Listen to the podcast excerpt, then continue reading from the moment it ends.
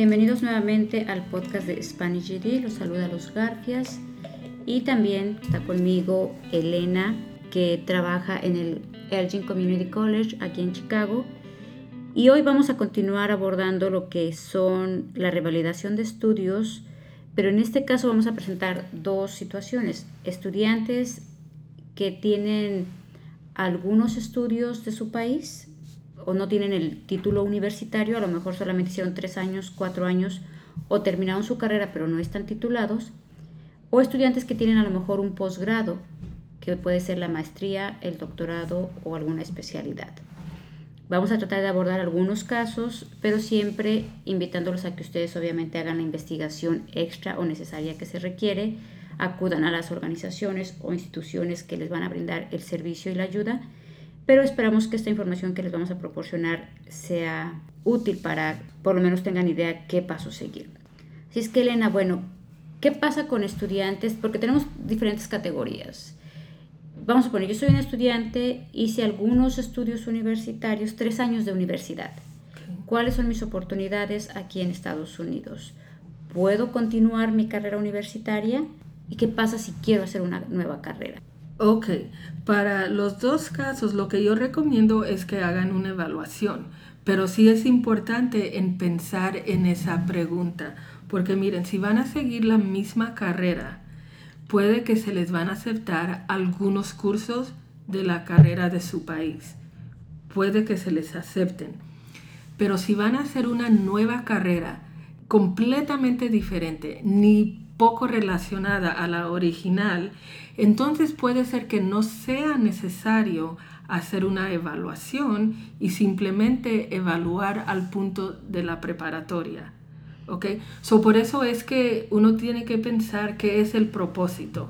Porque, por ejemplo, si tienen uno, dos o tres años y solo es para estudiar, pues pueden hacer una evaluación o no. Pero si lo quieren usar para empleo y para estudiar, entonces les puede servir hacer la evaluación, aunque va a ser carrera diferente o especialidad diferente. Ok. okay. Sí, porque les puede ser útil la evaluación quizás para cosas de empleo, pero a lo mejor si van a estudiar algo muy diferente, no quiere decir que esos créditos se los van a aceptar. Exacto, exacto. Entonces, si alguien quiere continuar su carrera universitaria, vamos a, a suponer que empezó estudiando, no sé, biología y quiere acá continuar con biología, posiblemente. Aquí no sabemos cuántos créditos o cuántas clases les, les hagan válidas. Exacto. Pero pueden hacer la transferencia. El otro caso es si estudiaron, eh, si quieren estudiar una nueva carrera, por lo que nos mencionas, es, tú lo que les recomiendas es quizás nada más hacer la evaluación de la prepa y empezar literalmente de ceros con su carrera. Sí, sí. Ok. Aquí también hay casos, yo tengo una, una, una amiga que ella terminó toda su licenciatura en Guadalajara, no recuerdo qué estudió exactamente, creo que algo de administración de empresas turísticas o algo relacionado y ella terminó los cinco años, porque en algunas carreras aquí en México son cinco años o cuatro años. Ella terminó los cinco años, pero no se tituló. En el caso, disculpen que ponga el ejemplo de México, pero es con el que estoy familiarizada, eh, no tiene el título. O sea, una vez que uno termina sus cinco años de carrera, hace un examen para recibir un título, que es el papel más importante donde dice, esta persona ya terminó, está titulado. Con ese título eh, se, obtiene lo que es la cédula profesional, que es un numerito, es una tarjetita donde viene un numerito, donde indica que ya tienen la equivalencia a esa carrera y que pueden ejercer de manera profesional. En ese tránsito del título, por ejemplo, si alguien no se titula, nada más posiblemente tenga la carta de pasante. ¿Por qué menciono esto? Porque puede haber estudiantes que no están titulados y en el caso de lo que mencionaba de mi amiga, ella hizo sus transcripts. Aquí quiso estudiar un tiempo de maestra y tomaron sus clases y nada más le aceptaron, le hicieron válida a lo mejor dos clases de los cinco años, o sea, de todas las que había tomado. Ahorita está optando por ser intérprete, entonces igual, ya todas las clases que había tomado, aunque ella terminó su carrera, no le son válidas, porque va a empezar una nueva carrera y otra es porque no está titulada. ¿Qué tanto nos podrías informar de esto de si alguien, qué diferencia hay si alguien está titulado o no está titulado? Por ejemplo, si ella hubiera venido con su título en mano, ¿qué diferencia habría habido a que no tenga el título? Ok, bueno, eso depende eh, este, en, en la especialidad, porque lo que pasa aquí, si van a estudiar la misma carrera, puede ser que les acepten muchas de las materias y solo necesitan algunas materias, ¿verdad? Este, y puede ser que, no les acepten muchas de las materias. Eso depende. Lo que pasa es que aquí en Estados Unidos, cuando uno termina ah, un título, de tener el título ya hecho ya lo tiene, pero puede ser que eh, la profesión les requiera algunos exámenes eh, adicionales fuera de la universidad. So hay que entonces averiguar si se necesitan algunos eh, exámenes adicionales. Porque, por ejemplo, nos vienen muchos maestros de México y si llegaron, por ejemplo, a tener la cédula profesional, eso es algo necesario en México, pero ahí se complica aquí en los Estados Unidos porque ya tienen lo que se llama la licenciatura o el bachelor's degree. Así que en realidad ya obtuvieron ese nivel de educación. Pero lo que pasa, el estado de Illinois para maestros tiene ciertos requisitos y aunque ya tengan hasta la cédula profesional, si les faltan esos requisitos del estado de Illinois para maestros, hay que tomarlos. ¿Qué requisitos pueden ser exámenes o clases? sí, pueden ser, por ejemplo, el Basic Skills Test, el examen de habilidades básicas que requiere el Estado, este, y claro que requiere cierto nivel de inglés. Así que también otra complicación puede ser el idioma inglés. Alguien puede venir hasta con el nivel de cédula profesional, pero si no sabe inglés, no van a poder eh, encontrar trabajo tan rápido.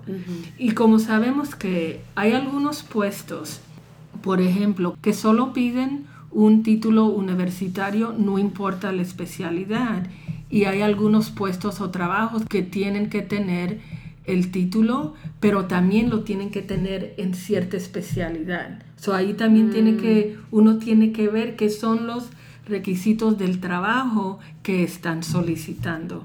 Y lo bueno es que los maestros de México, mientras están por el proceso de, la evaluación, posiblemente pueden trabajar como asistentes de maestros mientras hacen los cursos requeridos por el estado de Illinois.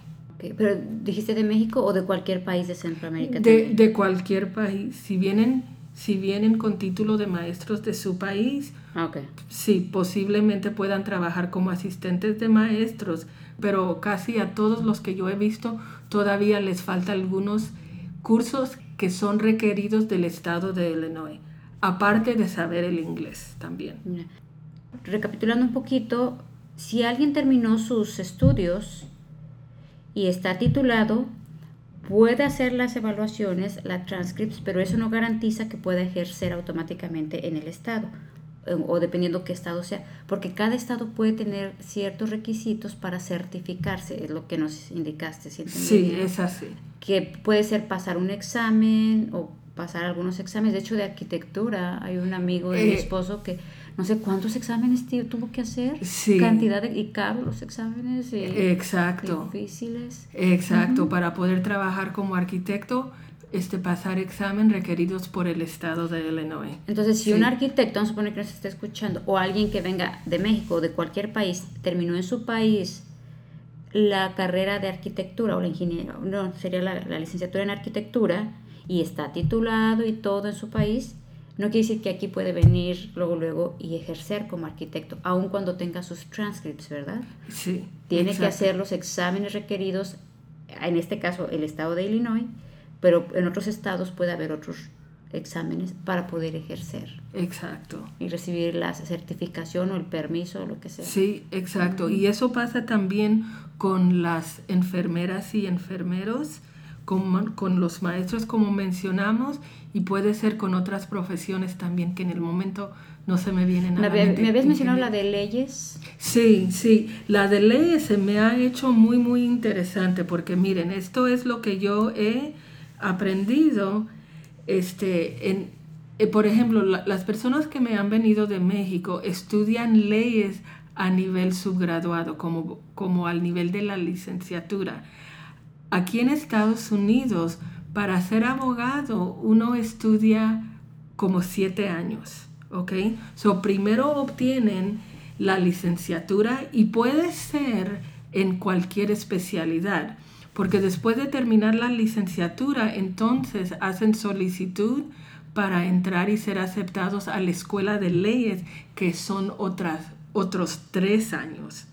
Exacto. Mm. Así que para abogados en Estados Unidos son como siete años. Este, pero para las personas que han venido con, por ejemplo, una, una licenciatura en para abogado, de abogados, entonces yo les digo de dos opciones. Les explico el proceso de Estados Unidos. Y algunos si desean ser abogados aquí, yo les digo, entonces piensen en hacer solicitud para una de las escuelas de leyes. Pero hay algunos que me dicen, mire, eso es mucho tiempo, tengo familia o bueno, por diferentes razones. Pero ¿qué puedo hacer si no quiero ir a las escuelas de leyes? Entonces yo les digo, hay, un, hay lo la profesión que se llama paralegal. Eh, viene siendo un puesto profesional. Este, ¿Y, sería como paralegal? Eh, bueno, en inglés se llama paralegal. No he buscado la Creo que sería como algo um, en, el, en, el, área paralegal. Sí, bueno, eh, posiblemente. Es, en el campo de leyes. Pero vienes, lo que viene siendo es un asistente profesional a un abogado, ¿verdad? O abogada. Y un paralegal les ayuda a preparar documentos legales, les ayuda a preparar para la corte y, muchos otros asuntos relacionados a las leyes. Así que una persona que viene como abogado de México puede, tiene la opción de posiblemente si quiere trabajar en ese campo de paralegal o irse a la escuela de leyes, que escuela de leyes va a ser como otros tres años. Ah, entonces, bueno, igual esta persona dice, no, yo no quiero saber nada de leyes. Ah, bueno, entonces ahí les decimos, vamos a hablar de, de las posibilidades, de las cosas que les interesa y luego hablamos de las diferentes especialidades.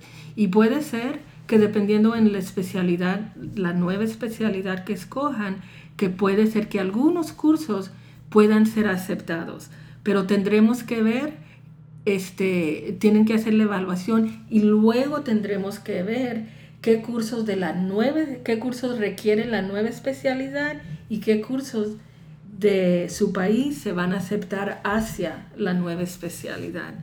Mm. Y puede, en algunos casos puede ser que son pocos cursos, en algunos casos pueden ser muchos, eso depende. Sí, depende de la escuela, la carrera, los, o sea, son muchos, son, son muchas circunstancias diferentes, entonces no va a aplicar lo mismo para todos. ¿Qué otro tipo de carreras o casos te has enfrentado?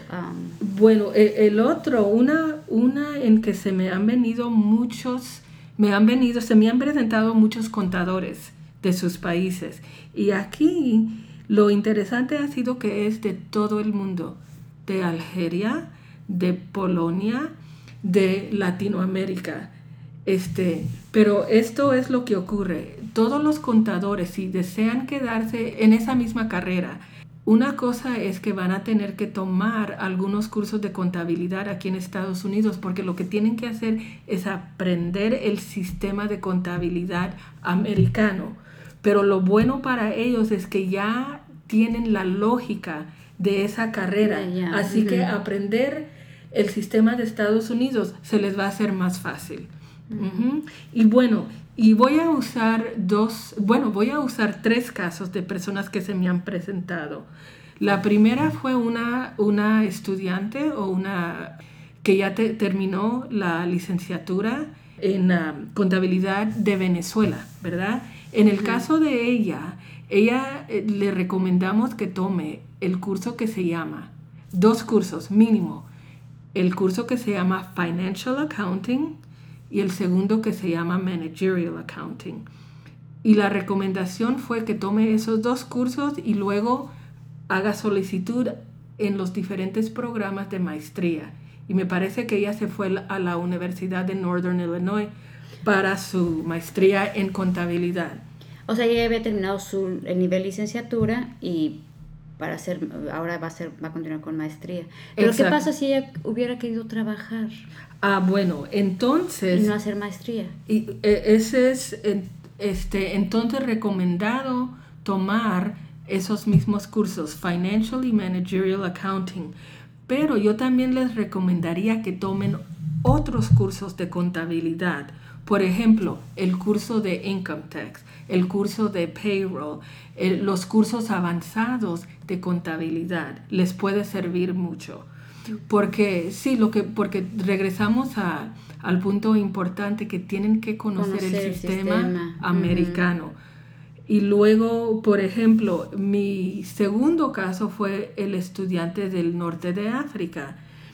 Él decidió, porque todavía le faltaba aprender inglés, él decidió que a la vez que estaba tomando sus cursos de inglés, iba a tomar varios cursos de contabilidad.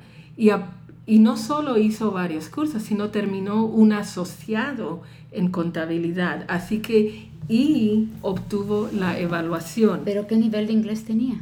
Él tenía, bueno, en nuestros niveles, los, los de Elgin Community College, él empezó sus cursos de contabilidad como en el nivel 7. Ah, ok. Entonces sí. tiene que saber algo de inglés. Sí, tiene que saber algo, porque lo que pasa, por ejemplo, si él, si él me hubiera dicho que él desea contabilidad, pero no sabía nada de, de um, inglés. No, si, tenía interés en contabilidad, pero nunca había tomado ningún curso de contabilidad, yo, yo le hubiera dicho, mira, espera hasta que llegues como al nivel 8, ¿ok? Pero como ya tenía él conocimientos. yo era relacionado con su carrera. Sí, exacto. yo le dije que puede empezar como en el nivel 6 o 7 y así lo hizo. A la vez que estaba progresando con sus cursos de inglés, estaba tomando a la vez los cursos de contabilidad. Así que ese fue el segundo caso y él decidió hacer el asociado en contabilidad en ECC. So, ya ves cómo fue diferente la meta de él a la meta de la señora fue por maestría, ajá. Sí, porque alguien a lo mejor no quiere invertir o gastar en una maestría, ¿no? O sí. dice, yo lo que quiero es trabajar. Sí, exacto, Aquí me vino a la mente algo importante. Ah, dependiendo, yo creo que puede variar, pero dependiendo cuál carrera sea, creo que el servicio de voluntariado puede ayudar. Ah, déjame darte mi caso. Por ejemplo, yo tenía bastante experiencia docente en mi país, pero yo, como lo mencionas tú, yo aquí no conocía nada del sistema educativo de Estados Unidos cuando yo llegué aquí. Igual pasa con un contador. Yo mi estrategia fue primero trabajar como asistente de maestra, ser voluntaria en algunas clases, me iba de voluntaria y ahí andaba. Entonces ya cuando yo solicité el empleo que yo quería, yo ya tenía la experiencia, ya tenía poquito antecedente aquí, entonces bueno, tenía obviamente que cubrir otros requisitos para ingresar al trabajo que yo quería, pero aquí me viene a la mente eso, de que si ustedes quieren a lo mejor eh, involucrarse en el ámbito de la contabilidad o en el ámbito de leyes o en cualquier área, a lo mejor de vez en cuando dedicar o ver qué servicios comunitarios o qué, otras, en qué áreas uno se puede eh, ir empapando de, esos, de ese ámbito laboral para que de esta manera sea más fácil después obtener un trabajo, ¿no? Oh, sí, de seguro. De hecho, a veces los, las personas que me vienen como maestros o maestras y tienen hijos en las escuelas aquí, yo les digo, entonces participen en las actividades de sus hijos en la escuela o en, en las, en los comités de padres o en, este, como voluntario en los salones de clases si hay esa oportunidad. Eh, ver cómo funciona el sistema les puede ayudar a hacer ciertas decisiones. Porque, por ejemplo, me parece como ocurrió a ti, tú decidiste que prefieres trabajar con adultos que trabajar a nivel de primaria o secundaria. Y eso es algo que ese servicio voluntario les puede ayudar a ver muchas cosas que les entonces les puede ayudar a hacer ciertas decisiones. Sí, o a cambiar o a reafirmar lo que quieren. Exacto, exactamente. Ah, ¿Hay algún otro caso? No sé si lo de los dentistas, ese no lo hemos abordado. Ah, ok, sí. Bueno, para los dentistas, por ejemplo, este, como los community colleges, no ofrecemos el, este, los programas de dentistas porque ya es a nivel muy alto. Y aquí en Estados Unidos son ocho años para dentista y para doctores. Sí, puede ser para algunos algo larguito, pero si, si, si desean hacerlo, claro que lo pueden. Pero si ya, ya vienen como dentista, lo que yo hago, yo les los mando a una de las universidades que tienen programa de dentista, porque una cosa importante es que aunque aquí en el, la región de Chicago hay muchas universidades, pero no todas tienen la escuela de dentistas o la profesión o carrera de dentista. Por eso recomiendo que hablen con alguien allí. Y lo mismo para doctores. Pero, pero fíjense eh, este puntito sobre las evaluaciones. Este, cuando tuve tiempo investigué un poquito en la Universidad de Illinois que tiene programa de dentista y para allí la página explicó que para las personas que van a hacer las evaluaciones, la Universidad de Illinois solo acepta las evaluaciones de Educational Credentials Evaluators, la que está en el estado de Wisconsin, en Milwaukee. Que es solo, sería ese.org, creo que es su página. Exacto, exactamente. Pero, por ejemplo, si uno va a, a otras escuelas, puede ser que prefieren de cierta otra compañía. Para los doctores, por ejemplo, no es ni SE, ni West, ni Ed Perspectives. Lo que yo recomiendo para los doctores, los médicos, cirujanos, que vayan a una de, de las universidades que tiene programa o carreras de doctor, porque no todas las universidades las tienen. Y ellos les explicarán el proceso de evaluación y del lugar donde ellos prefieren la evaluación. Y muy probable otros requisitos importantes como los requisitos del estado de Illinois o del estado donde van a estar viviendo, exacto. Sí, porque de, de, en el área de medicina pues puede estar la especialidad de que si de pediatría, ginecología, que a lo mejor una persona ya era ginecólogo en su país y, o sea, Exactamente. todo el requisito. Entonces sí tiene que ir, en este caso tienen que ir a la universidad directamente para que ellos los orienten. Exacto, sí, que, pero no cualquier universidad, que sea la universidad que tiene esa especialidad. Ok, investigar qué universidades ofrecen esas especialidades y ahí acudir. Exactamente. ¿Alguna otra recomendación en particular con alguna carrera que, que tengas? O... A ver, lo que más recomiendo es que que hablen con una persona en una universidad o en community college para saber dónde empezar y qué se requiere hacer. Porque lo, que pasa es que muchas veces necesita hacer una conversación, porque me, se me presentan, y me, imagino a ti también, muchos diferentes casos. Y dependiendo en... Y al fin lo que sale es dependiendo en la preparación que, que tienen en su país de origen y la meta aquí, eso va a determinar qué camino seguir. Exacto, qué decisiones tomar. Y sí, sí tienes razón porque ah, yo cuando llegué aquí me puse a investigar el área de psicología y podía yo agarrar a lo mejor una certificación en ah, psicología clínica, pero tenía que ir a la universidad y tomar ciertas clases y pasar ciertos exámenes. Pero como mi formación en mi país, o bueno, yo allá daba clases, era más en el área educativa, yo aquí quería dar clases en la universidad. Al principio mi objetivo era dar clases en la universidad de español, pero dije, ok, si yo estudio psicología educativa, lo más seguro es que tenga que estudiar algunas clases para poder dar clases de español. Pero después se me presentó la oportunidad aquí en el Departamento de Educación para Adultos, donde el requisito era tener maestría y tener conocimientos de ciertas áreas para poder dar clases eh, del GD. Y como yo lo que quería trabajar con adultos, dije, esto está hecho para mí. Está perfecto. Y, me cayó como anillo y me fascina y, y, me encanta trabajar con adultos. Porque no es, es, bueno, es muy diferente con la preparatoria, otros. Entonces, eso que enfatizas es sumamente importante. ¿Qué es lo que yo quiero hacer? Quiero seguir ejerciendo lo mismo, quiero variar un poco mi especialidad y dependiendo de lo que yo quiera hacer, investigar en los estados donde viven, si se requiere algún examen, alguna certificación, etcétera. Exacto. Sí, este, algo más, Elena, que creas que se nos pase, creo que. A ver, en este momento no se me, no se me viene alguna otra cosa, pero de seguro hay muchas. Voy a leer las preguntas más comunes, que bueno, yo nada más puse cuatro. Ok.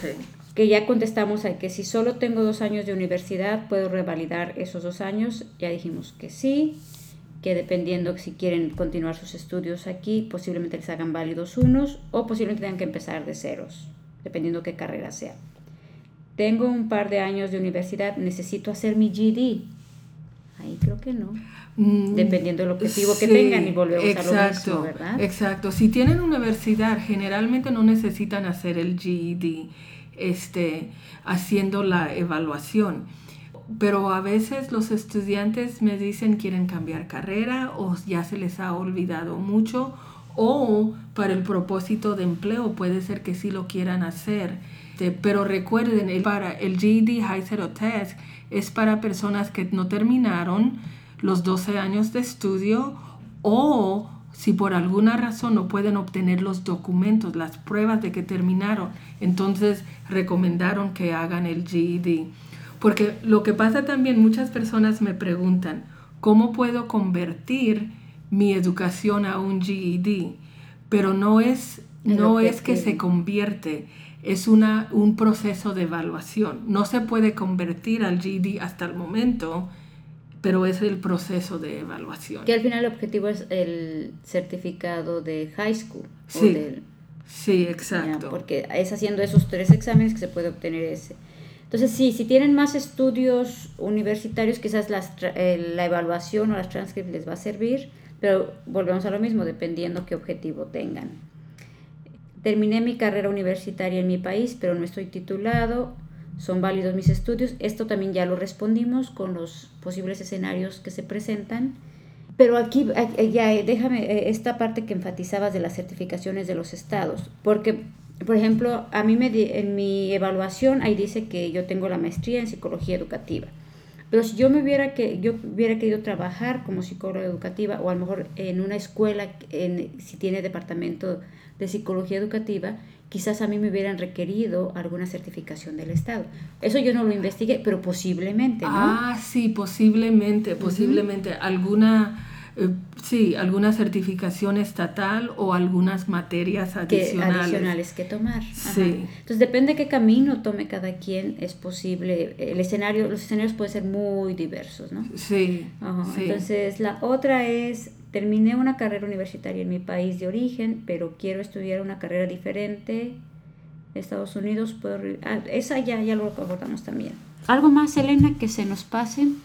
Oh, una cosa, cuando uno ya tiene una evaluación, ya, ya la hizo la compañía, luego lo que pasa, el estudiante va a llevar, por ejemplo, si va a seguir estudiando, va a llevar la evaluación a la universidad o al lugar en que van a estudiar la universidad o el community college. Y el community college les va a hacer otra evaluación.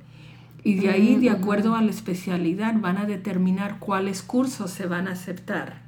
Porque la evaluación directa de la compañía solo va a verificar que han tomado estas materias, la lista de materias que tomaron, las calificaciones que obtuvieron y a cuántos créditos equivale de Estados Unidos cada materia. Así que, por ejemplo, cuando me vienen a mí a Elgin Community College, con la evaluación, si van a seguir estudiando, entonces yo los mando al evaluador de ICC para que él haga la evaluación de la evaluación de la compañía. Ah, y una cosa, otra cosa importante, nosotros mandamos a los estudiantes a las compañías porque no tenemos el personal para hacer evaluaciones, pero algunas universidades grandes ellos hacen sus propias evaluaciones. Sí, Ah, ok. sí, porque por ejemplo en esta región cuando les pregunté a la, me parece que fue la Universidad de Illinois, es una universidad grande.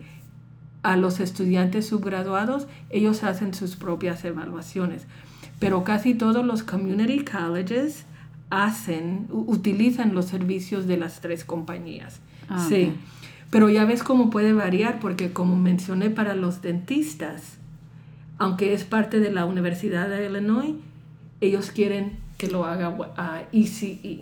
Ok. Sí, por eso Entonces cada carrera puede tener diferente camino que recorrer cada este, o requisitos. Sí, exacto.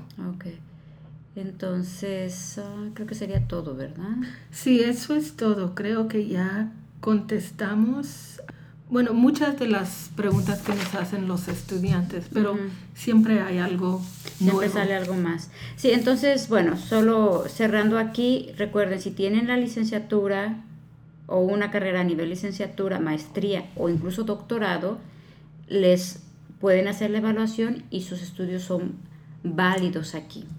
Pero si yo quiero ejercer esa carrera, tengo que revisar los requisitos, que son certificaciones o exámenes que debo pasar de cada estado. Y en general, bueno, creo que sería todo. Lo más seguro es que van a salir preguntas o haya preguntas por parte de ustedes. Así es que los invito a que me las hagan llegar. Puede ser por medio de la página web de SpanishGD365.com. Ahí está una sección de contáctanos.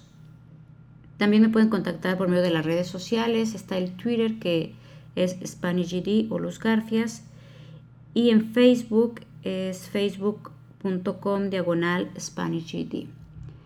Agradezco mucho su atención y espero que toda esta información sea de utilidad para ustedes y cualquier pregunta estamos a sus órdenes. Si hay alguna pregunta que yo no tenga idea cómo contestarla, estoy segura que Elena nos va a Con brindar. mucho gusto. Sí.